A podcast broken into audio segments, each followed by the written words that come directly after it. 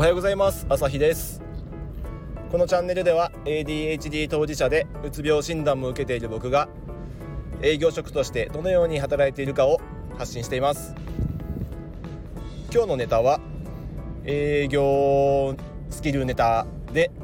えー、なんていうんですかね、うんと、反応会話あ、まあ、リアクションとか相づちって言ったらいいのかな。で使える、えー、基本テクのサシスセソです。これ知ってる人も多いかもしれないんで知ってたらスルーしてください。えっとサシスセソは頭文字でそれを使って、えー、反応しましょうってやつですね「えー、さ」はさすがです。最高です「し」は知らなかったです「す」はすごいですね。素敵ですね。えー、サシスセセはあセンスありますね。ソソはそうなんですか。これです。これを使うと、えー、大体感情を込めて使えば一通りのリアクション反応ができます。ちなみに前回お話しした、えー、語尾を相手の言ったことを繰り返すバックトラッキング法と組み合わせればもうこれだけでほとんど会話はいけます。僕の経験上というか今現在僕もほぼこれしかやってないです。そうなんですか。それは知らなかったです。とかまるなんですね。知りませんでした。そうなんですか。すごいですね。っていう風に使えます。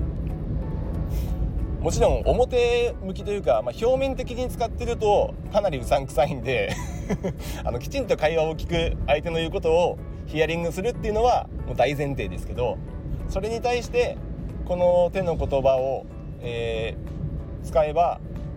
えー、よく聞いているっていう風な、えー、感情を伝えられます。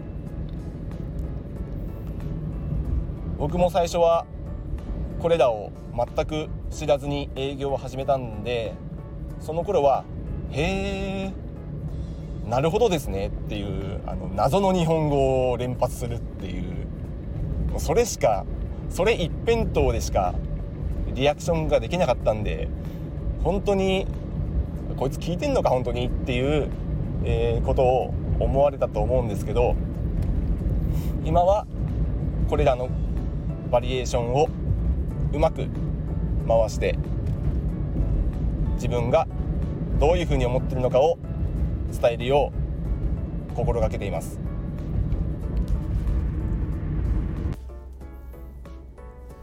こんな相づちで何ができるんだってもしかしたら思うかもしれないんですけどこれ意外とあの自分も結構使われてるところあると思うんですよね。例えば「いや昨日こうこうこうだったんだよね」って言った時に相手が「あそうなんだ。知らなかった」っていう風に言われた時「いやそうそう本当にこういうこうこうこうで」って。よりこっちが納得してくれ相手が納得してくれるような情報をさらにこっちがかぶせて相手に伝えたりだとかより付随する情報を伝えちゃったりだとかついつい喋ってしまうんですよ。相手が使うと。